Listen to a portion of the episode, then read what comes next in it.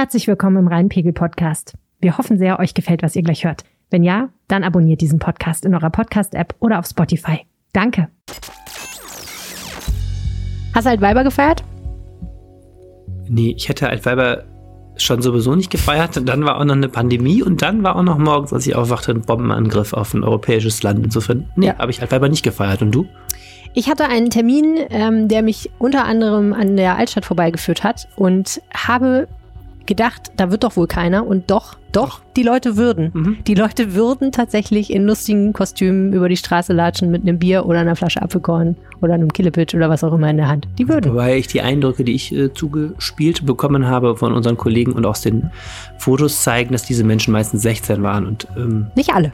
Ich habe ja, auch Leute gesehen, die durchaus im wahlfähigen Alter waren. Ja, ja, klar, da waren auch, aber es war schon sehr, sehr viel, waren so Jugendliche, wo ich so denke, komm, ja. die dürfen jetzt zwei Jahre nicht feiern und bei allem, bei allem Schock über die Ukraine und bei allen Problemen mit Corona und so. Absolut. Gesagt, ja. ja, ich habe das ja auch gerade schon gesagt. Ich finde persönlich, ne, es ist ja jetzt nicht so, dass wir aufgewacht sind und oh, äh, der russische Präsident ist ein Kriegstreiber, sondern das zeichnete sich ja durchaus schon länger ab. Wir haben es nur nicht sehen wollen. Und ne, die westliche Politik hat nichts dagegen machen wollen. Und jetzt sind wir auf einmal alle total betroffen. dass Krieg in der Ukraine herrscht. Seit acht Jahren ist Krieg in der Ukraine. Und jetzt fällt ja. uns auf, dass wir nicht Karneval feiern sollten. Ich verstehe die Stimmungslage, absolut. Ja, es war auch vor den Bildern gestern. Und ich äh, finde, die Pandemie ist auch ein guter Grund, nicht Altweiber zu feiern. Auch immer noch, leider. Aber äh, ja. Ich glaube, was schon gestern naja. schockiert hat, war das Ausmaß mit den Bombenangriffen. Klar, das war auch nicht dass das so schnell letzten, geht. letzten hm. Tagen auch jetzt nicht so abzusehen, glaube ich, zumindest wenn ich es richtig verfolgt habe, dass es so heftig erfolgen würde. Und man hat ja schon immer noch die Hoffnung, dass Menschen auf Angriffskriege, Angriffskriege verzichten, wenn man mit ihnen irgendwie verhandelt. Ich kann da nur sagen, ich weiß nicht, ob es Tschechow war, der gesagt hat, wenn im ersten Akt eine Flinte an der Wand hängt, dann muss sie im dritten Akt abgefeuert werden. Tja. Tja. Hat der Tschecher wohl nicht Unrecht gehabt. Stimmt. Wir reden gleich über den Krieg in der Ukraine und was er mit Düsseldorf zu tun hat. Zwischen Kiew und Düsseldorf liegen weniger als 2000 Autokilometer und tatsächlich kann man hier schon gesellschaftliche und andere Auswirkungen spüren. Anne hat sich damit befasst. Und wir haben ähm, einen Menschen kennengelernt, äh, der gerade für relativ viel Aufmerksamkeit sorgt im Internet. Und zwar ist es der Betreiber der Seite Düsselmeme, einer Seite, die ähm, Videos in der Story weiter verbreitet und auch kleine Memes zusammenbastelt, die Düsseldorf-Bezug haben und damit enorm Erfolg hat. Und Helene hat mal herausgefunden, wer das ist. So ist es. Und wir sprechen nochmal über die Frauenfrage, nämlich die Frauenfrage bei den Düsseldorfer Jonges. Wir haben einen Gast im Podcast gehabt, nämlich den Jonges Bars, den Chef himself. Wolfgang Rolzhofen war hier und hat uns erklärt, warum die Jonges eigentlich keine Frauen aufnehmen und warum sie es aber vielleicht doch irgendwann tun. Und das war auch eine spannende Unterhaltung. Und dann haben wir noch das Wetter vom Wetterstruxi für euch. Mein Name ist Helene Pawlitzki und ich bin in der Lokalredaktion der Rheinischen Post Düsseldorf mit Annelies. Ihr hört Folge Nummer 194 dieses Podcasts und der Rhein steht bei 4,56 Meter. Rheinpegel. Der Düsseldorf-Podcast der Rheinischen Post. Herzlich willkommen im Rheinpegel-Podcast. Wir sprechen jede Woche darüber, was Düsseldorf bewegt. Zwei Menschen, drei Themen und äh, viel zu viel Zeit. Das erste Mal so ziemlich seit äh, dieses wie komische Virus hier auftaucht, da sitzen wir in der Düsseldorfer Lokalredaktion. Stimmt. Wir sind zu Hause sozusagen. Das haben wir lange nicht gemacht, das ist wahr. Ganz erstaunlich.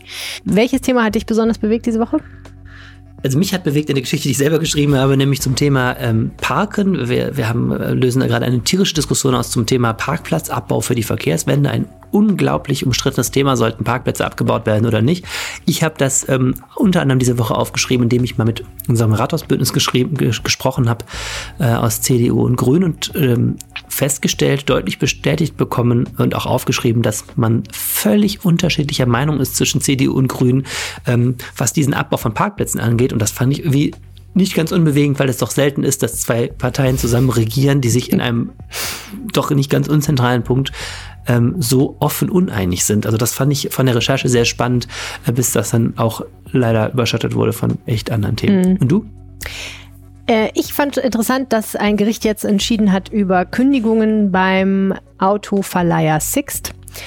Da gibt es ja hier in Düsseldorf äh, Bestrebungen, einen Betriebsrat zu gründen in der Filiale am Flughafen. Und darüber habe ich tatsächlich auch einen längeren Bericht gemacht, zusammen mit unserem gemeinsamen Kollegen Alexander Esch, dem lokalen Wirtschaftsredakteur, der das auch sehr intensiv verfolgt.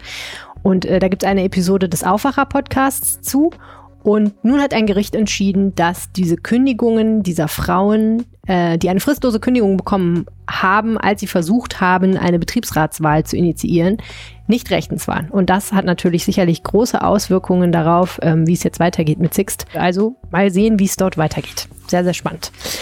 Ja, und du hast es gesagt, das Thema Krieg in der Ukraine, das ist sehr, sehr präsent, glaube ich, bei den meisten Menschen, die in irgendeiner Form Nachrichten konsumieren. Ich finde mal, man muss da auch so ein bisschen auf sich selber aufpassen, weil ähm, ja einfach sich die Lage so schnell entwickelt. Ungefähr jedes Medium hat einen Live-Blog und natürlich ähm, wir auch. Ich finde das auch gut, dass es das gibt und dass das alles transparent ist. Aber ich merke so bei mir selber, man muss ein bisschen aufpassen, wie intensiv man sich damit beschäftigt, weil sonst man auch einfach sich leicht eine Frühjahrsdepression einfängt. Ja, es ist so ein bisschen Zahn, ne? Man hat endlich mal was anderes als Corona. ja, es ist echt krass. Also ich finde, die eine und wünscht, es wäre nicht so. Die eine Krise ist noch tief und die nächste kommt, eine globale. Und es ist wirklich äh, gerade, ich hatte gestern Abend auch irgendwie, ich habe es dann durch, äh, ich habe mich dann entschieden, Musik zu hören. Ich mhm. hatte irgendwann gedacht, ich habe ja, ich hab keinen Bock mehr. Ja, aber beruflich hast du dich natürlich trotzdem damit genau. befasst, befassen müssen, befassen dürfen. Ähm, was hat der Krieg in der Ukraine mit Düsseldorf zu tun? Ich hatte gestern Abend echt einen richtigen Kloß im Hals. Ich war ähm, um 17 Uhr auf dem Schadowplatz bei einer spontan einberufenen Kundgebung. Die wurde spontan einberufen am Vormittag von einem ähm, ukrainischen Schulverein. Ich habe mich gestern sehr schnell eingearbeitet in die Frage, welche Ukrainer und Ukrainerinnen es hier gibt. Ähm, und unter anderem morgen telefoniert mit der Generalkonsulin. Wir haben ja ein Generalkonsulat ähm, für die Ukraine in, an der Immermannstraße sitzt das. Und ähm, am Abend fand ich das wirklich sehr, sehr bewegend. Und, und zwar zwei Dinge. Das eine ähm, war, was ich wirklich bewegend fand, es haben da Ukrainerinnen und Ukrainer gesprochen. Es waren natürlich auch viele da, in die Fahne, Landesfahne eingewickelt, diese blau-gelbe und mit Stop, Stop the War Schildern. Ähm, es haben auch Leute gesprochen aus Belarus und von, von so einem russischen Exil-Demokratieverein ähm, hier in NRW und ähm, haben auch sehr persönliche Geschichten erzählt, wie sie sich fürchten, gerade um die Zukunft ihrer Familien, ihrer Angehörigen da, ihrer Freunde da, wie sie versuchen auch in, die, in der Ukraine zu erklären, warum jetzt aus dem Westen da nichts passiert, ähm, haben einer hat ähm, sich in Richtung der ganzen anwesenden Politiker ähm, umgedreht, hat gesagt, sie kennen doch Experten. Es muss doch einen Experten geben, der sagen kann, was wir jetzt tun können. Es kann doch nicht sein, dass unser Land so verloren geht. Und das, ähm, ich fand das gestern auch so spürbar, eben auch in den Gesichtern der Menschen da ähm, natürlich diesen Schock. Und das Zweite, was man zu dieser Kundgebung wissen muss, hinter dieser ukrainischen Generalkonsulin, die da auch mit den Tränen ähm, kämpfte, stand wirklich alles, was ähm, in der Landespolitik Rang und Schulden hat. Also Ministerpräsident Hendrik Wüst war da, es waren beide namhaften Spitzenkandidaten, Herausforderer da, also Thomas Kutschaty von der SPD, der von einem der schwärzesten Tage in Europas Geschichte sprach. Es war äh, Mona Neubauer, die grünen Spitzenkandidatin war da. Es waren unsere ähm, Landtagsabgeordneten Düsseldorf da. Es war das halbe Kabinett da. Herbert Reul stand im Publikum, der Innenminister und also Publikum nicht, stand unter den un, un, vor der Bühne. Hm. Und ähm, auf der Bühne standen unter anderem auch ähm, äh, der Finanzminister Holutz Liedenkemper und naja, die Redebeiträge waren sehr, sehr redundant. Also alle wollten natürlich einmal was sagen. Es ist ja auch, böse gesagt, ein bisschen Wahlkampf. Hendrik Wüst, der Ministerpräsident, appellierte an Wladimir Putins, den, den Krieg zu beenden. Und das wurde dann immer wieder wiederholt. Man war sich total natürlich irgendwo einig. Äh, und gleichzeitig spürte man auch so diese Hilflosigkeit ähm, auch bei den, bei den, bei den Teilnehmern unten, dass natürlich da überhaupt nichts draus er, erwuchs. Ne? Es gab die ganze Zeit immer wieder Beiträge, die sagten, es muss doch jetzt irgendwas passieren und auch die, ne, wir nehmen das jetzt nicht hin, aber es war völlig klar gestern, ja, wir nehmen es dann irgendwie doch, hm. stand jetzt zumindest militärisch erstmal hin. Ich fand das gestern sehr, sehr bedrückend. Ja. Und anschließend gab es noch ein Friedensgebieten, Friedensgebeten ökumenisches in der benachbarten Johanneskirche. Da wurden ganz viele Kerzen angezündet und äh, ja, ich war gestern, als ich nach Hause ging, dann doch endgültig äh, ziemlich frustriert. Mhm. Ja, also das ist sicherlich eine Auswirkung, die das ganz unmittelbar hier auf diese Stadt auch hat. Ne? Die Stimmung ist davon geprägt, es bewegt die Leute, es beschäftigt die Leute ganz intensiv und viele können es gar nicht glauben. Für, für viele ist das ja so ein, so ein Moment, wo sie sagen, was, wir haben gedacht, das würde nie wieder passieren, sowas, ne? Unbedingt. Und dann ähm, Unbedingt. Was ich das gestern eben noch ähm, verfolgt und gelernt habe. Und dann gibt es eben schon auch wirklich Menschen, die da äh, persönliche Bande hin haben. Und das ist bei uns vor allem die jüdische Gemeinde. Um, unsere jüdische Gemeinde ist ja eine der größten in Deutschland und 80 Prozent der Mitglieder kommen aus den äh, GUS-Staaten, also aus der früheren Sowjetunion und davon ein großer Teil aus der Ukraine. Hm. Also da ist ein Großteil der in Düsseldorf lebenden Ukrainer sind Juden und umgekehrt ein Großteil der in Düsseldorf lebenden Juden stammen aus der Ukraine, unter anderem auch der der Vorsitzende der Gemeinde, Ode Torowitz, ähm, ist in, äh, glaube ich, da auch noch geboren, in Tschernowitz in der Westukraine. Und man hat da ganz enge Beziehungen hin. Es gibt ein großes ähm, Geschichtsprojekt, das an die Shoah erinnert, in, in der Ukraine von unserer jüdischen Gemeinde ausgerichtet und so. Und deswegen war auch da gestern liefen die Drähte heiß, dass man da versuchte, die Mitarbeiterinnen und Mitarbeiter in Sicherheit zu bringen, dass man auch da natürlich sofort aus den Städten informiert wurde über den, über den Schock und so. Und ähm, das ist zum Beispiel ein, ein Band, äh, was jetzt auch ganz wichtig für Düsseldorf wird, denn natürlich hofft man da auch Flüchtlinge jetzt eben rauszukriegen. Ne? Hm. Ähm, und es laufen eben heute da auch schon Gespräche, was, wo kann man hier Flüchtlinge aufnehmen? Eben hat die UN vermeldet, ich glaube 100.000 Menschen sind auf der Flucht in der Ukraine. Und das ist etwas, was uns in Düsseldorf sicher auch konkret treffen wird. Ja. Da die Frage, können wir da auch unseren Beitrag leisten? Ähm, Gibt es da überhaupt jetzt schon rechtliche hm. Möglichkeiten und, und äh, wie viel können wir da anbieten und wie ja. viel wollen wir da anbieten? Das ist eine politische Debatte, die uns auch jetzt in Düsseldorf ab heute treffen wird. Total spannend. Ich habe auch als erstes darüber nachgedacht, wenn sowas in Deutschland passieren würde, was würde ich dann eigentlich jetzt selber konkret machen? So wie lange würde ich ausharren? Würde ich kämpfen? Würde ich würde ich fliehen und wo würde ich hingehen? Und das erste, was ich mir natürlich überlege, ist, was habe ich überhaupt für Optionen? Ne? Und ich glaube, dass so eine Beziehungen zu Menschen, die im Ausland leben, die man kennt, mit denen man vielleicht verwandt ist oder andere Bande hat, ähm, total wichtig sind, weil ich glaube, das ist ein sehr, sehr kurzer, schneller Weg natürlich, wie man aus der Situation rausgeht. Oder wenn man, sagen wir mal, Menschen hat, die man schützen will, ähm, ältere Menschen, Kinder, dass man die einfach erstmal verschickt. Und ich glaube, so auf diesem Wege kommen dann einfach auch ganz schnell Menschen her. Und ich denke auch, es wird nicht mehr lange dauern, bis wir das hier sehen. Ich finde sehr, sehr interessant, dass ja immer wieder gesagt wird, ähm, die Flüchtlinge werden kommen und die sind hier willkommen, wir nehmen die auf. Das ist ja eine Debatte, die wir gesellschaftlich seit 2014, 15 ganz intensiv geführt haben. Wie gehen wir mit Menschen um, die von außen kommen?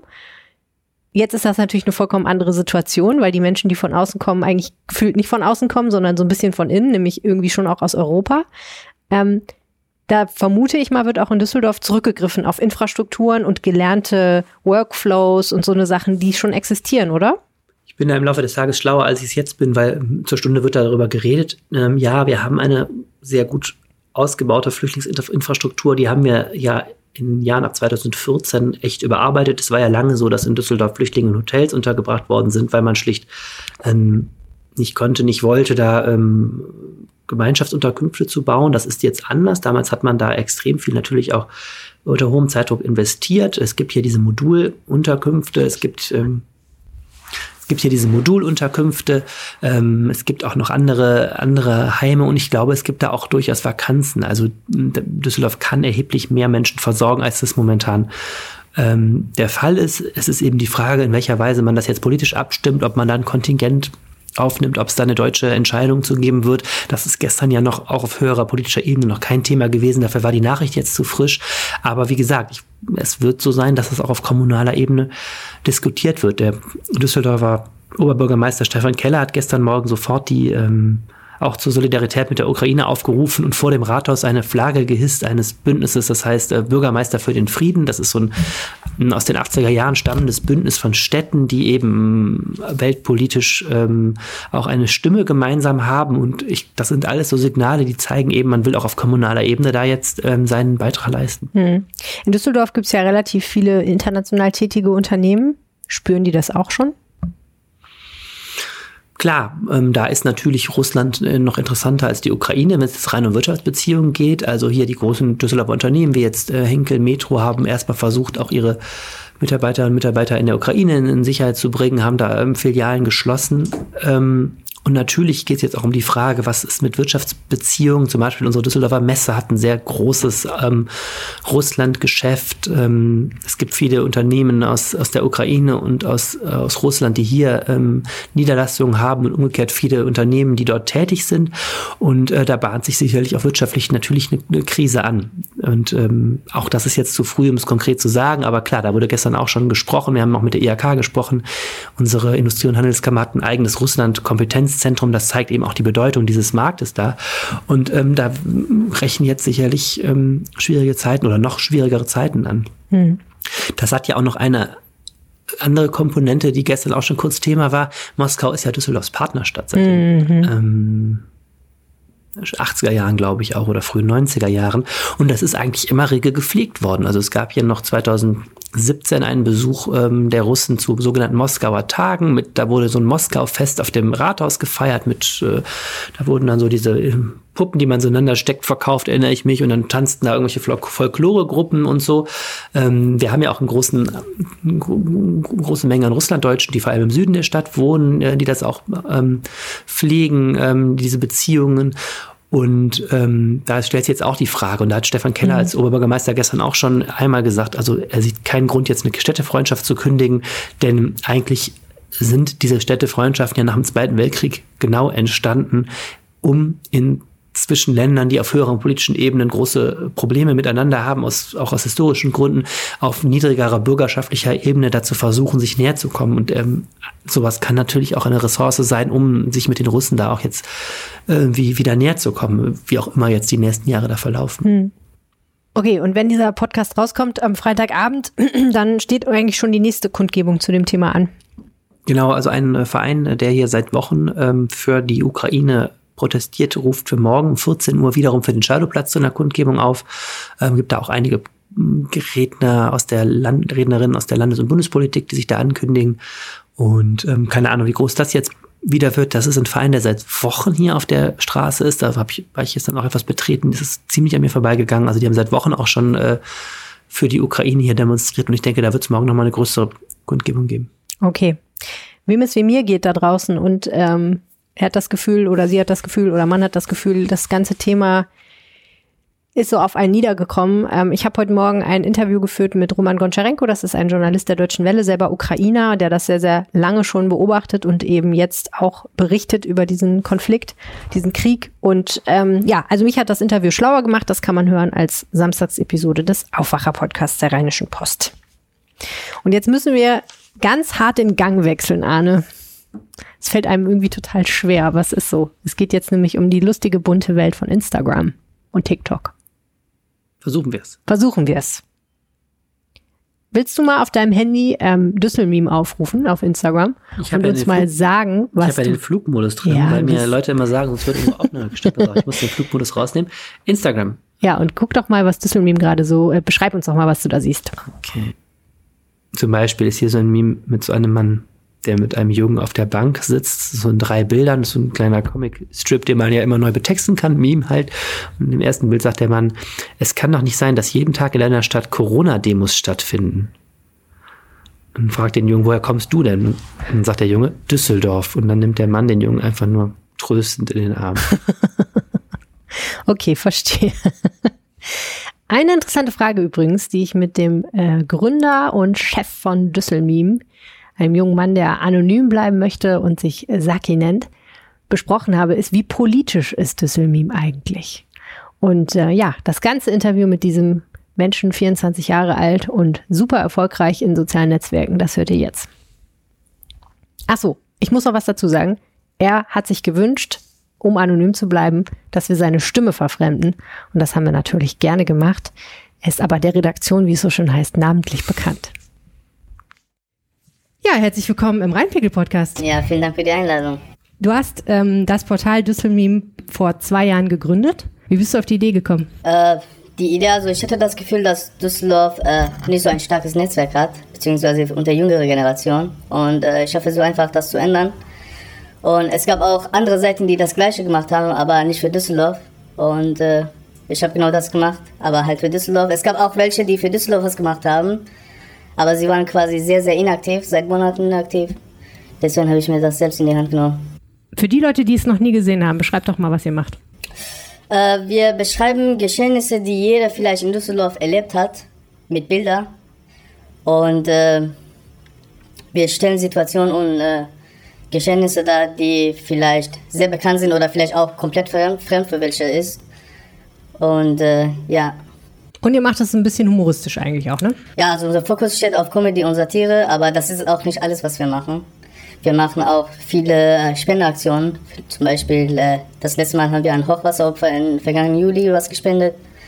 Äh, ich veranstalte auch sehr viele Giveaways in Form von Schnitzeljagden. Das letzte Mal habe ich im Zoopark zum Beispiel eine PlayStation 4 und viel, viele andere Stickers versteckt. Ja, es ist auch sehr wichtig für mich, dass ich in Verbindung mit der Community bin, dass ich auch meine Dankbarkeit sozusagen irgendwie zeige. Ja. Hm. Wer ist deine Community?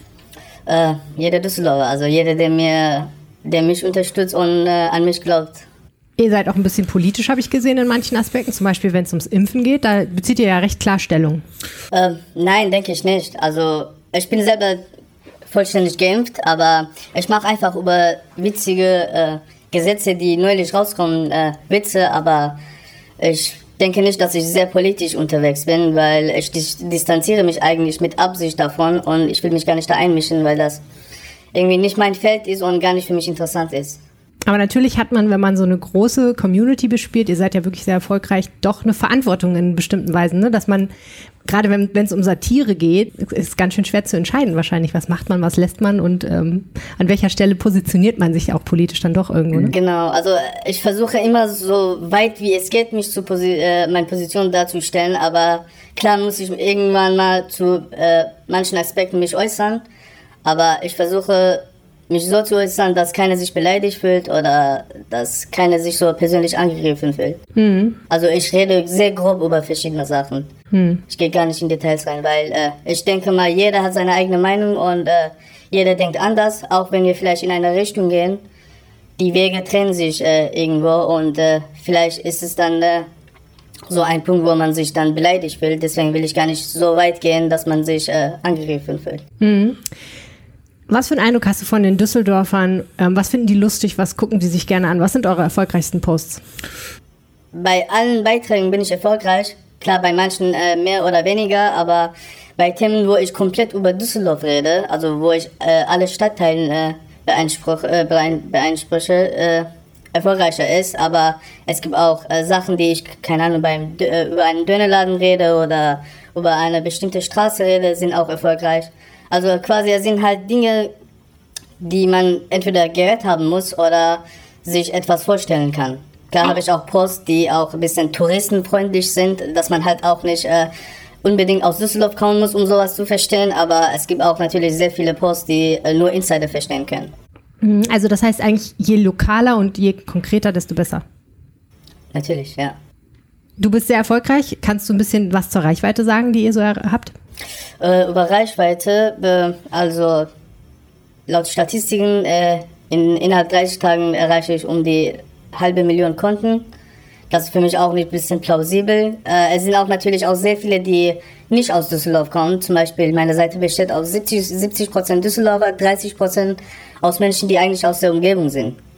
Das heißt, die Seite ist eigentlich auch interessant für die Leute, die gar nicht in Düsseldorf sind oder vielleicht auch Düsseldorfer sind, die ausgezogen sind oder vielleicht auch im Ausland sind. Mhm. Und das ist auch immer eine gute Quelle für die Leute, die vielleicht äh, ein Stück von Heimat äh, vermissen und äh, up to date bleiben wollen. Mhm.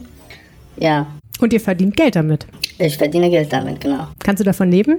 Ich kann davon leben, ja. Kannst du auch Leute davon bezahlen noch? Ja, Ganz gut eigentlich. Hättest du gedacht, als du es vor zwei Jahren gestartet hast, dass du in zwei Jahren erfolgreicher Internetunternehmer bist? Äh, nee, damit habe ich nicht gerechnet. Aber ich glaube, äh, die Pandemie hat mir auch ein bisschen dazu geholfen, weil äh, die Idee war ja eigentlich, dass wir Düsseldorf zusammen verbinden und dass man äh, zu jeder Zeit wissen konnte, grob, was in Düsseldorf äh, abgeht. Aber mit der Pandemie kamen auch sehr viele Neuigkeiten, sehr viele negative Neuigkeiten. Und ich habe einfach versucht, in der Zeitpunkt äh, die Leute ein bisschen äh, Freude und äh, Positivität zu verbreiten. Äh, und äh, ja, und danach kam auch die Idee, dass ich auch äh, Spotted by Düsseldorf gründe, wo ich halt auch andere die Möglichkeit gegeben habe, Personen zu finden, die vielleicht in einem Augenblick in deren Leben getroffen haben. Und darüber hat auch sogar Rheinische Post einen Artikel veröffentlicht. Ja, es hat sich einfach entwickelt und mal sehen, wie weit es geht. Ist es manchmal stressig? Es ist manchmal stressig. Also ich muss jeden Tag aufstehen und denken, okay, was soll ich jetzt posten? Und es ist nicht, nicht nur eine Seite, sondern ich habe jetzt drei Seiten und ich muss ganze Zeit nach Content suchen, äh, was ich jetzt posten muss, was ich jetzt äh, posten darf. Weil es gibt auch Themen, wie Sie schon erwähnt haben, die ich nicht äh, eingehen möchte. Aber wie, je nach Situation muss ich auch diese Themen besprechen. Und, äh, ihr hattet ja auch gerade den Fall, dass ihr ähm, gesperrt wart für eine gewisse Zeit, ne? Knapp einen Monat waren wir gesperrt von Instagram, aber das haben wir dank äh, paar Rechtsanwälte wieder zu. Woran lag das? Ähm, also ich habe einen Post eigentlich, das war ein Repost von meinem alten Post, äh, den ich wieder hochgeladen habe. Das war ein Meme von Pablo Escobar. Und äh, ich habe über Drogen geredet und das war anscheinend äh, jugendfreundlich, obwohl der Post schon vorher existierte und gar kein Problem war. Und da ich vorher sehr viele Meldungen bekommen habe und äh, sehr viele Verstöße äh, gemacht habe, wurde halt die Seite deaktiviert. Mhm. Ich hatte eigentlich gar keine Hoffnung mehr. Aber irgendwie habe ich die Seite doch bekommen. Das muss ja krass gewesen sein, ne? weil wenn du sagst, du selber lebst davon und dann ist die Seite weg für einen Monat, keine Einnahmen, boah. Ja, schon. Also das ist so, wie Sie erwähnt haben, mein Brot sozusagen. Und wenn das nicht existiert, dann äh, muss ich mir eine Alternative sozusagen suchen. Was sind denn deine Pläne? Ich meine, du kannst natürlich für immer jetzt Düsselmin betreiben, hoffentlich. Aber hast du schon Ideen, wie es weitergeht?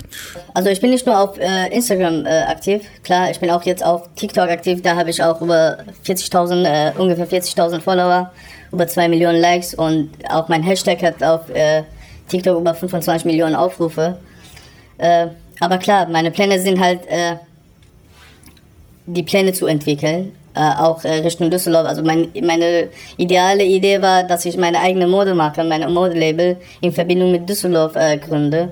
Und daran arbeite ich auch gerade. Und äh, nächste Woche ist eigentlich unser Shooting in London und Paris. Okay. Verrätst du uns noch ein Düsseldorf, was dir gerade im Kopf rumschwirrt, was noch nicht veröffentlicht ist? Äh, meine so Ideen. Äh, ich arbeite gerade an einem T-Shirt. Äh, das wird, glaube ich, äh, Sommer kommen. Und äh, für die Shooting habe ich mir ausgesucht, äh, dass ich das in Tokio mache.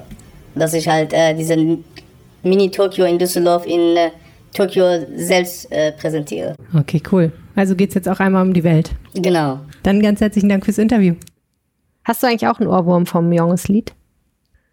Ja, ehrlich gesagt schon. schon. Peinlicherweise, manchmal pfeife ich jetzt allerdings immer.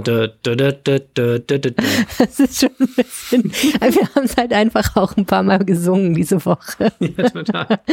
In der gegenderten Version äh, mit äh, weiter, weitern, weites, weiten, weiter. Mit weiter ist der Plural, glaube ich, von dem weit was Mädchen heißt, also Maid quasi, kommt von Maid, heißt weit.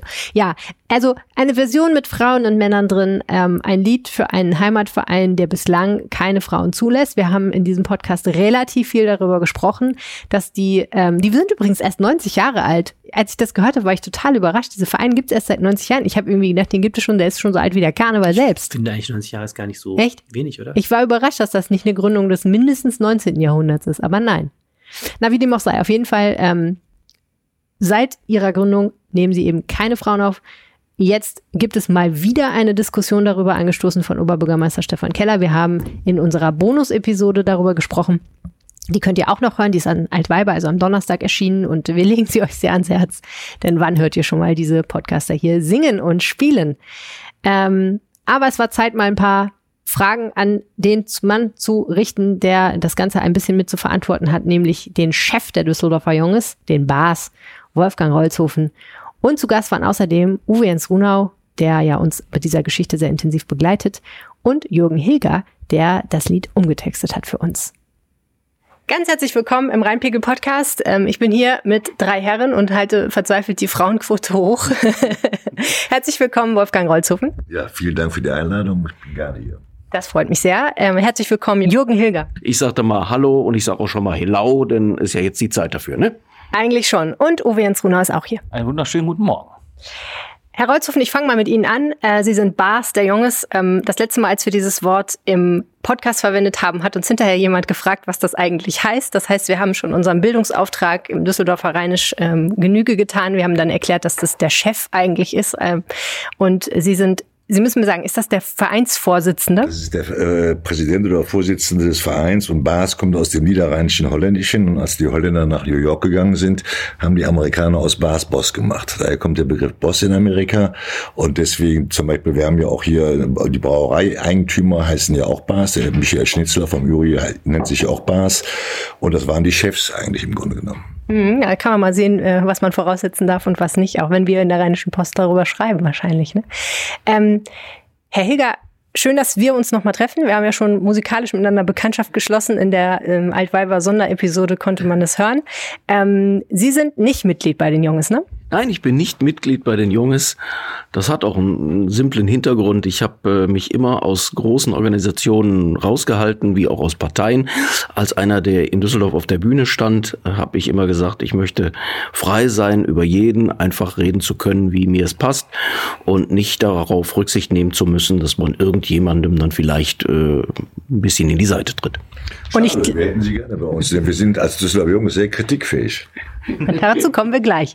Ich glaube, Uwe Enzruno hat einen ähnlichen Grund, warum er nicht Mitglied bei den Jungs ist. Ja, ich äh, bin schon sehr, sehr früh äh, hingegangen. Also in, zu den 80er Jahren, als ich angefangen habe als Journalist in Düsseldorf, war ich da sehr, sehr oft zu Gast und habe darüber geschrieben. Aber ich habe mich eigentlich aus einem ähnlichen Grund da auch zurückgehalten. Also ich war ja 20 Jahre Redaktionsleiter und habe dann immer gedacht, du musst über alle ja, also gleich kritisch schreiben können und auch einen gewissen Abstand wahren. Und ähm, aber ich könnte mir durchaus vorstellen, wenn ich mal nicht mehr arbeite, dass ich vielleicht irgendwo mal mitmache. Das würde mich sehr freuen. Ich bin auch nicht Mitglied der Düsseldorfer Junges. Mich, ich wurde nicht gefragt, äh, ich werde aber wahrscheinlich. Ich, das würde ich mir dann überlegen, aber ähm, ich kann nicht Mitglied der Düsseldorfer Jungs werden, denn ähm, Frauen können das nicht. Herr Reuthofen, was würde den Jungs für einen Nachteil erwachsen, wenn sie Frauen aufnehmen würden? Ja, man muss erstmal die Historie sehen. Wir wurden ja vor 90 Jahren gegründet und äh, da ist in der Satzung aufgenommen worden, dass äh, nur Männer Mitglieder werden können oder Jungen. Ab, damals ab 16 Jahre kann man ja Mitglied werden bei den Düsseldorfer Jungs. Und 2000, 1932 stellte sich nicht die, das Thema Gleichstellung und Gleichberechtigung. Äh, heutzutage ist das natürlich äh, seit vielen Jahren anders und äh, wir werden äh, aufgrund äh, dieses Thema ist, wobei man sagen muss, die Frauenfrage beschäftigt uns schon seit 90 Jahren im Grunde genommen. In den 70er Jahren wurde mal ein Anlauf unternommen von dem damaligen äh, sehr bekannten Bas Hermann Raths äh, in einer Mitgliederversammlung und da ist es abgelehnt worden. Aber seitdem beschäftigen wir uns im Vorstand laufend damit und zurzeit sind wir dabei, einfach äh, praktisch mit den äh, Mitgliedern und den Tischbasen intern über dieses Thema zu reden. Wir werden eine, wir werden den Tischbasen vorschlagen, die Tischbasen vertreten immerhin von 3300, 2000 Mitglieder.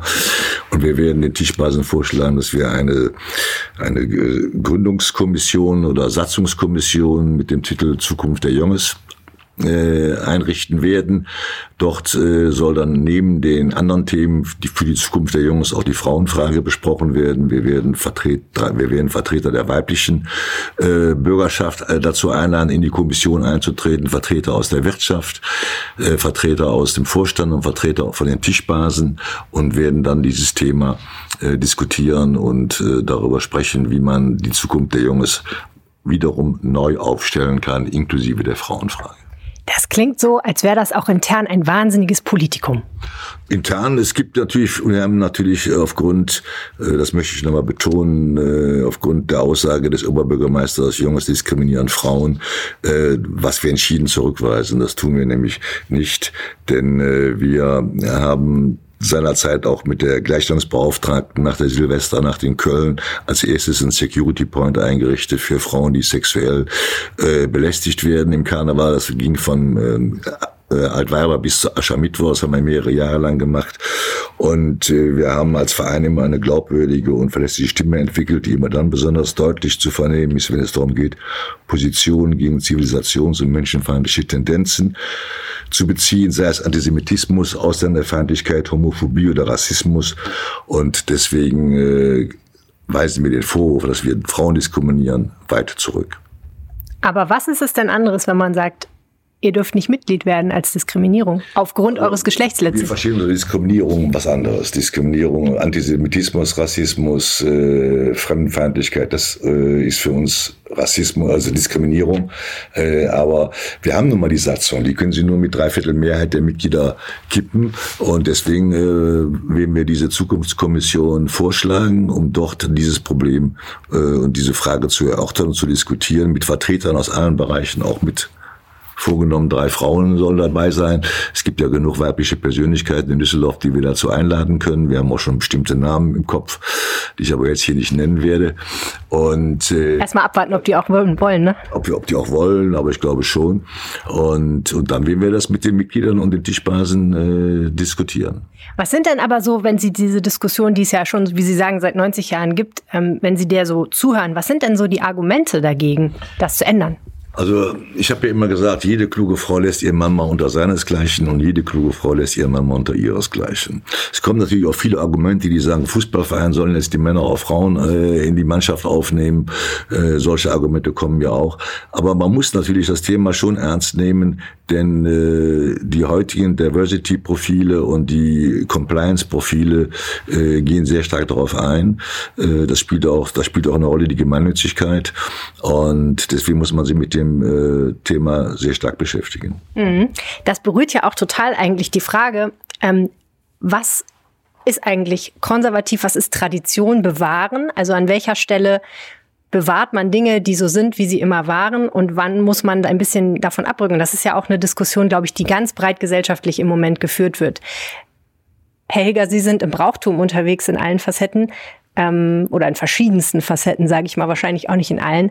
Aber wie sehen Sie das? Ab wann muss man hingehen und sagen, gut, also die Regel gibt's jetzt schon seit vielen Jahrzehnten, aber jetzt ändern wir mal was? Und wann muss man hingehen und sagen, nein, bestimmte Dinge sollen so bleiben, wie sie sind, weil das eben auch Traditionspflege ist?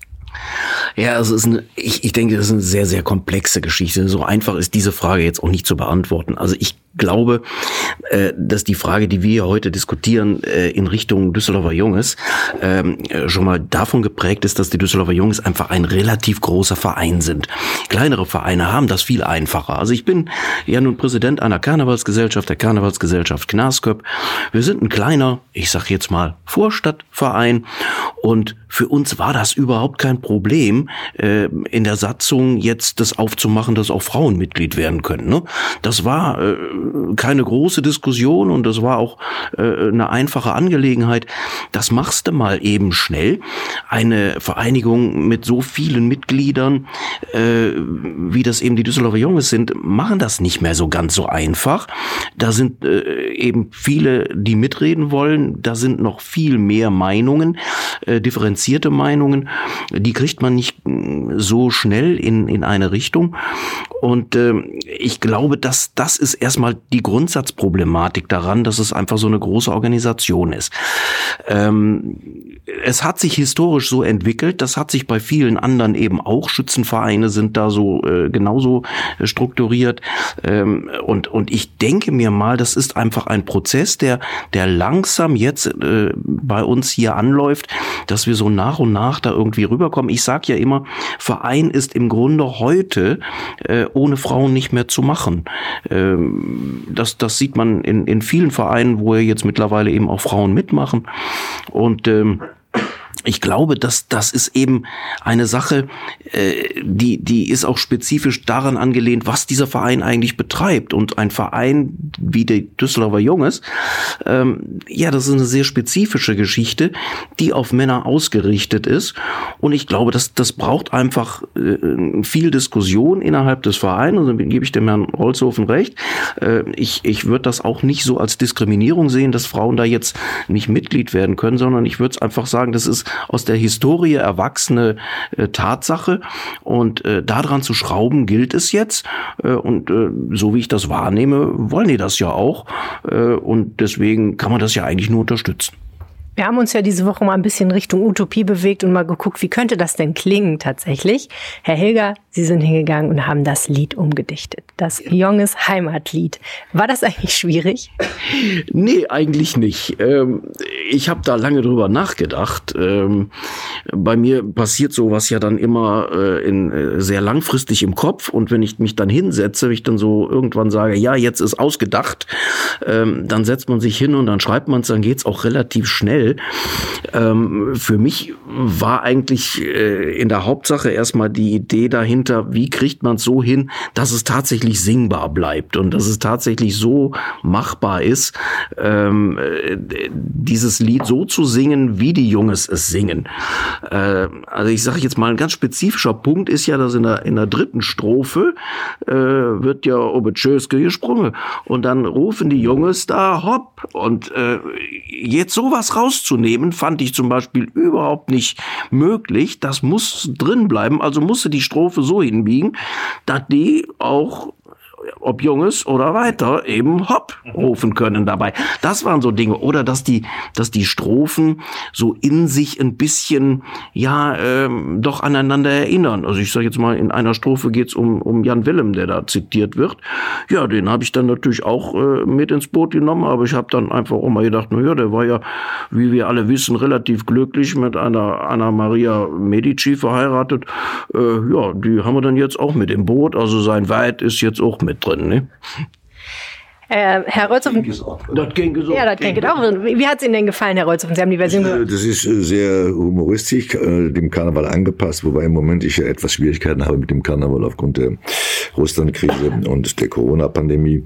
Aber äh, ich habe es abgespeichert. Wir haben ja sieben Versionen inzwischen. Die siebte ist jetzt von Herrn Hilgers. Und äh, Was gibt es noch so? es gibt einmal von, einem, von einem Orchester gespielt, Kamerad Louis Spohr äh, spielt es dann äh, von dem Sänger Mario Velvo, gibt zwei Versionen. Dann gibt es einen Chor, äh, dann gibt es einen Marsch von ganz früher, den ich also ungern spiele, muss ich sagen. Und äh, so dass wir also dann an, noch eine Aufnahme aus dem Henkelsaal und es gab sogar mal eine Aufnahme von Herrn Hornig, dem jetzigen Präsidenten von Blau-Weiß. Aber das war so mehr walzerartig, äh, den haben wir auch gespeichert. Also wir haben mehrere Versionen jetzt und wir haben ja einen eigenen Podcast, wie Sie wissen, und dort ist immer am Schluss dann die Version von Mario Velvo, äh, Dings ob der schöne Welt.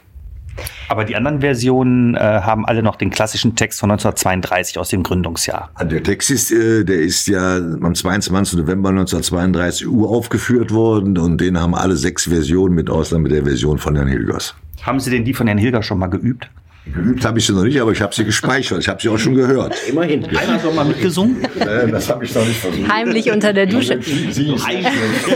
Man muss auch sagen, es ist ähm, euch beiden gar nicht so leicht gefallen, weil ihr die Urversion als Text im Kopf hattet, dann beim Singen umzuschalten, ne? weil manche Sachen dann metrisch so ein bisschen anders sind. Ja, genau. Wir haben mehrfach immer die falsche Version gesungen im Studio von Antenne Düsseldorf, die uns sehr unterstützt haben. Müssen wir uns mal bei bedanken, ehrlich gesagt. Also es war, ist vor allem Jürgen Hülger des Öfteren passiert. Obwohl er gar nicht bei den Jungs ist, hat er immer wieder die klassische Zeile gesungen. Die klassische Zeile gut. ich hatte mich- gute Voraussetzung. Hatte mich beim, äh, beim Studium sozusagen im Vor Vorhinein so auf diese Version eingeschossen, dass die einem dann so im, im Kopf ist. Und man versucht ja dann, ähm, die neue Version so hinzubiegen, dass die genauso singbar ist. Und äh, dann hat man diese Metrik so im Kopf, dass man äh, da dann ständig hängen bleibt. Ähm, aber das war natürlich beim Einsingen, da kann man ja gerne mal so, äh, so sagen, also es war, wie es häufig so ist. Ne? Äh, am Ende hat das Üben mehr Spaß gemacht als äh, der eigentliche Teil, wo wir es dann richtig äh, zum letzten Mal eingesungen haben. Ne? Ich glaube, ist das war auch wirklich- die siebte Version. Dann, Ja, wo ja, das das geklappt war hat. ungefähr die 77. Version und man muss sagen, es ist auch ein Ohrwurm. Es bleibt einem total ähm, sowohl textlich als auch in, von der Melodie her im Kopf.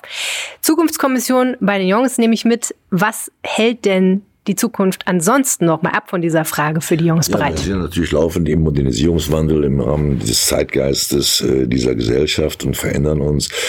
Äh, wir haben ja sehr viele äh, Social-Projekte für gendergerechtes äh, Leben oder aber für das neue Mahndenkmal, was jetzt am Apollo äh, aufgestellt wurde, das haben wir ja auch finanziell und ideell unterstützt. Gut, ganz herzlichen Dank fürs Gespräch an euch drei, an Sie drei. Danke recht herzlich auch. Ja, Im Namen der danke Jungs. auch. Im Namen der Jungs. Und jetzt kommen wir noch zu einem Punkt, der nicht ganz uninteressant ist dieses Wochenende, nämlich das Wetter. Nicht zuletzt deshalb, weil sich danach auch wahrscheinlich ermessen wird, wie unglaublich voll es in den nächsten Tagen in der Altstadt wird, denn ich glaube, es wird richtig frühlingshaft. Aber äh, es gibt jemand, der weiß das viel, viel besser als ich, nämlich der Wetterstruxi. Heute gibt es mal wieder den Außenreporter von mir. Und zwar äh, ausschließlich auf das Produzieren dieses kleinen Texts zum Wochenendwetter. Und damit grüße ich euch auch ganz herzlich. Ich befinde mich gerade direkt an der Universität in Bielefeld, wo ich ja auch lebe. Und an den Rändern dieses schönen, Vorplatzes hier von der Uni selbst ähm, liegt noch ein bisschen Hagel auf dem Boden. Jetzt gerade ganz, ganz ordentlich gewittert und auch gehagelt. Das soll aber nicht weiter Thema sein für das Wochenendwetter, denn wir bekommen es mit so einem richtig, richtig schönen Wetter zu tun. Der morgige Samstag wird uns noch vereinzelte wolkige Phasen bringen, die gerade zu Beginn noch relativ kompakt sind. Da ist noch nicht so ganz sicher, ob es tatsächlich eher wolkige Phasen sind oder ob es Nebel sein wird. Beides ist relativ ausgeglichen möglich, sage ich jetzt mal. Deswegen kann es gut durchaus sein, dass es dann bis zum Vormittag auch neblig bleibt. Danach lockern die Wolken mehr und mehr auf und die Sonne setzt sich immer besser durch. Zum Abend hin sollte sie komplett durchkommen. Temperaturen liegen dabei bei so grob 0 bis 1 Grad am Morgen und bei maximal 10 Grad in den Nachmittagsstunden. Und dann kommen wir noch auf den Sonntag zu sprechen, denn der wird einfach nur des Namens gerecht. Wunderschöner Tag, Sonne satt, keine Wolken am Himmel und die Temperaturen bleiben bei frostigen 0 Grad am Morgen und bis zu maximal 10 Grad am Nachmittag. Da wird sich auch am Montag noch nichts dran ändern. Danach kommen wieder Wolken auf und es fängt wieder an zu regnen aber genießen wir zumindest mal den Sonntag und den Montag, denn die werden richtig, richtig schön werden. In diesem Sinne, euch ein schönes Wochenende und wir hören uns dann nächste Woche wieder zum Wochenendwetter. Ciao, ciao. Ach, ich habe ganz vergessen, dass Rosenmontag auch noch ist. So. Oh. Uns bleibt ja auch nichts erspart. Das war der Rheinpegel für diese Woche. Vielen herzlichen Dank fürs Zuhören. Wenn ihr uns was sagen möchtet, könnt ihr uns auf Twitter erreichen. Ich heiße Helene Pawlitzki und Anne heißt Anne Lieb. Wenn euch dieser Podcast gefallen hat, würden wir uns wahnsinnig freuen, wenn ihr ihn bewertet und zwar natürlich dann gut bewertet. Dann äh, finden uns mehr äh, Menschen in eurer Lieblings-Podcast-App und das hilft uns, uns weiter zu verbreiten. das ist so. Herzlichen Dank fürs Zuhören. Bis nächste Woche. Tschüss. Tschüss. Mehr im Netz. Alle Nachrichten aus der Landeshauptstadt findet ihr auf rp-online.de/düsseldorf. Super, ihr habt's ans Ende einer weiteren Folge des Rheinpegel Podcasts geschafft. Und alles, was ihr jetzt noch tun müsst, ist auf den Abo-Knopf zu drücken. Dann bekommt ihr auch mit, wenn die nächste Folge da ist. So sieht's aus. Bis dann. Tschüss.